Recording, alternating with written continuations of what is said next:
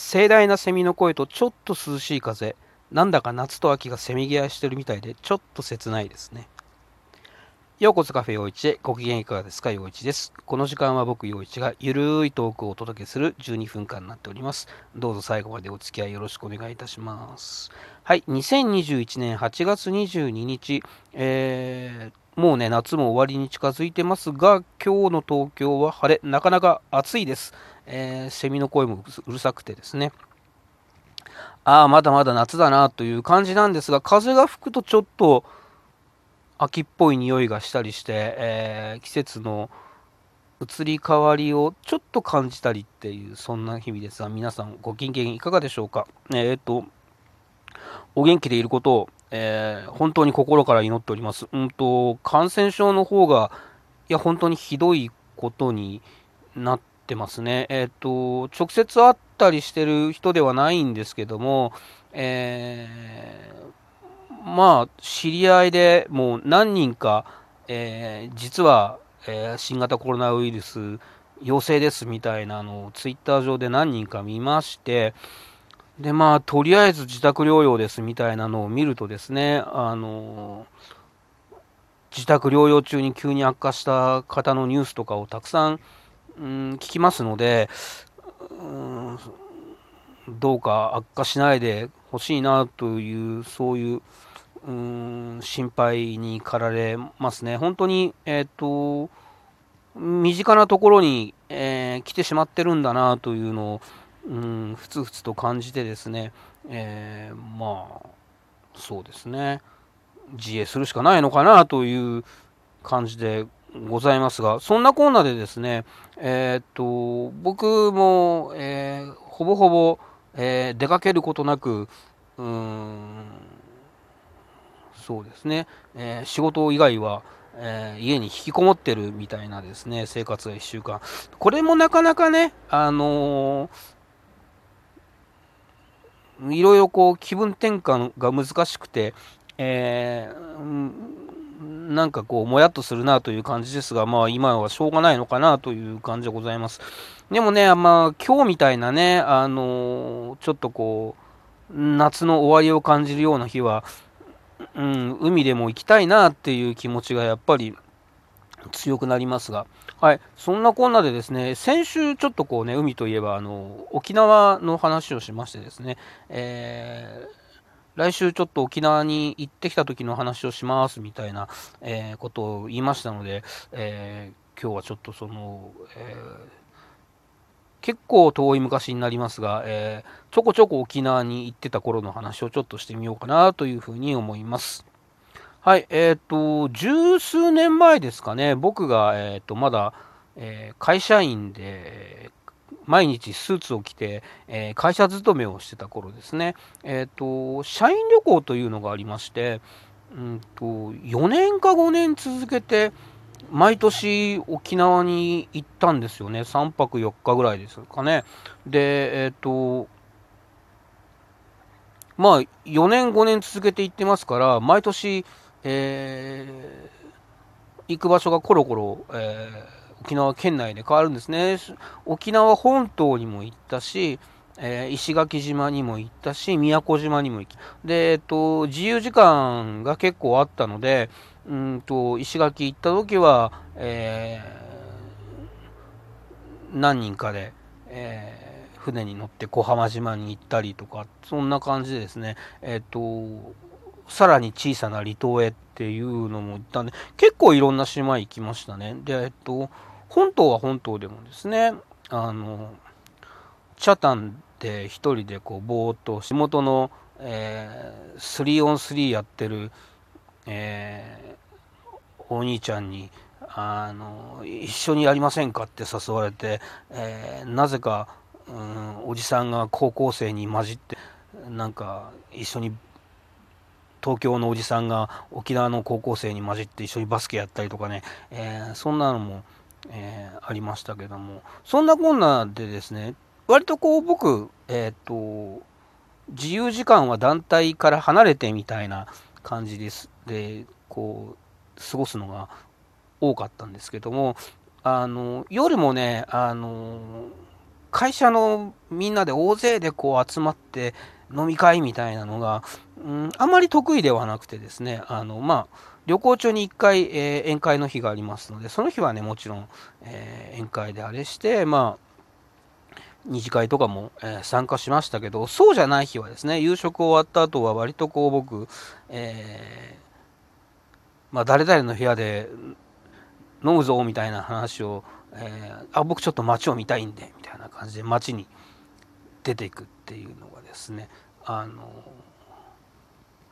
きだったんですね。えっ、ー、と、石垣島の時は、ブルーカフェ行ったのかな？ブルーカフェはね、T シャツも、あそこの T シャツが好きで、えー、何着か今でも着てますけども、あと、まあ、そんなこんなで、えー、夜、こう、一人で、えー、飲みに行ったりっていうのが、あの、本島で入ったね、えマスターと、バイトの女の子で、えー、2人でやってるバーに入った時はあの箸置きが、えー、サンゴででマスターが「あこれさっきこの子が拾ってきてくれたやつなんですよ」っていうサンゴが、えー、箸置きだったりとかまあそういうのもなかなか楽しかったんですけども、えー、宮古島に行った時に、えー、宮古島でどっか飲み飲めるとこないかなと思って探してたらバーコパカバーナっていう看板が手に目に入ったんですね。で、これ、コパカバーナって思って、これは俺入らないとダメだろうっていう感じでですね、えー、入ったんですね。で、えっと、コパカバーナっていう言葉になんで惹かれたかっていうと、えっ、と、僕の父親が若い頃、えー、コパカバーナっていうグランドキャバレーで働いてたらしいんですね。グランドキャバレーってわかる方いますかね？えー、まあ昔のキャバレーですね。えっ、と、で、当時は、えー、っと、有名な外国のミュージシャンとかが来ると、えー、そこでライブをすることが多かったらしくてですね、えー、昔父親がちょっと地盤話っぽく話してくれたのが、えフランク・シナトラが来て、え話をしたことがあるとかですね、えバリー・マニローが来て、え話をしたことがあるみたいな話をですね、何回か聞いたことがありまして、えそのコパカバーナという響きにつられて、えバーコパカバーナに入ったのね。で、まあ、しれっと入って普通に、えー、飲み物飲んで食べ物食べて、えー、してたんですね。でなかなかねおしゃれなお店で、えー、ちょっとなんかこじゃれた料理とかが、え結構あったんですけども。でマスターにあのこれコパカバーナって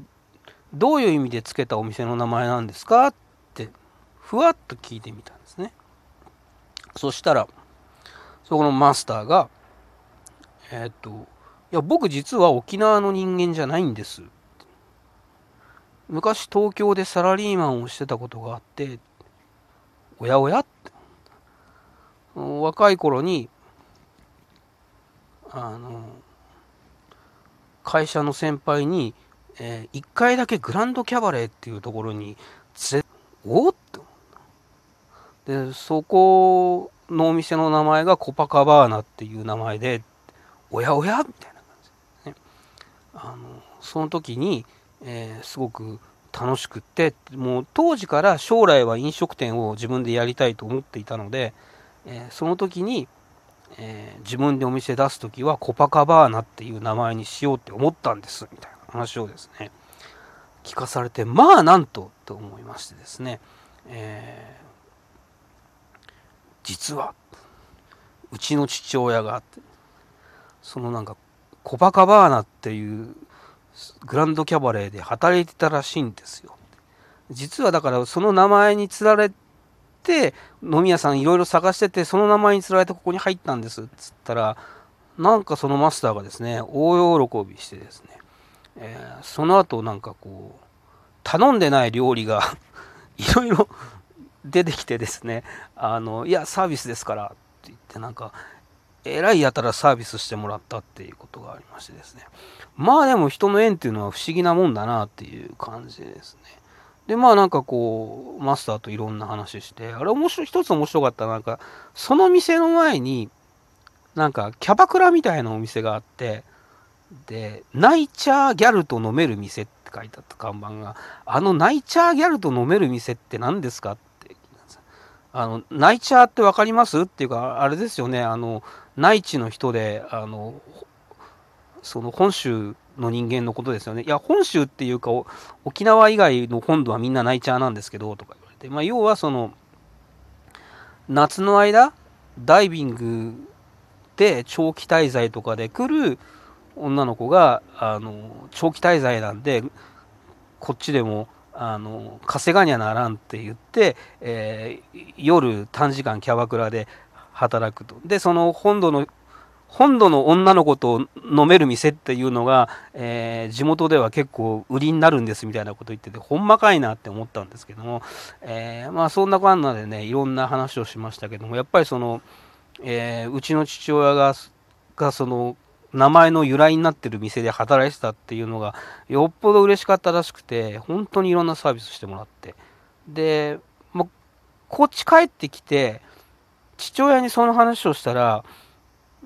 今度は父親がすごい喜んじゃいましてですね、えー、あそんなことがあったのかそんなあの感動して、えー、自分のお店の名前につけるなんてことがあったのかみたいな感じで、えー、帰ってきてから話をしたら父親も喜んでたなっていうことがありまして、えー、今でもあるのかな宮古島のコパカバーナ、えそんなこんなでですね、あのまあ、ちょっと、えー、団体と離れて、えー、一人でふらっと、えー、過ごしてみるっていうのは、やっぱり旅の醍醐味だなっていう感じはですね、ふつふつと感じましたけれども、えー、行きたいっすね、旅行。うん、本当に早く感染症が収まって自由に遊べる時が来ればなというふうに思います。えー、皆さんどうかですね、体に気をつけて、えー、お過ごしください。えー、もしで体調悪い方、早めの回復を祈っております。え、また来週、え、ラジオ聴いていただければと思います。ありがとうございました。陽一でした。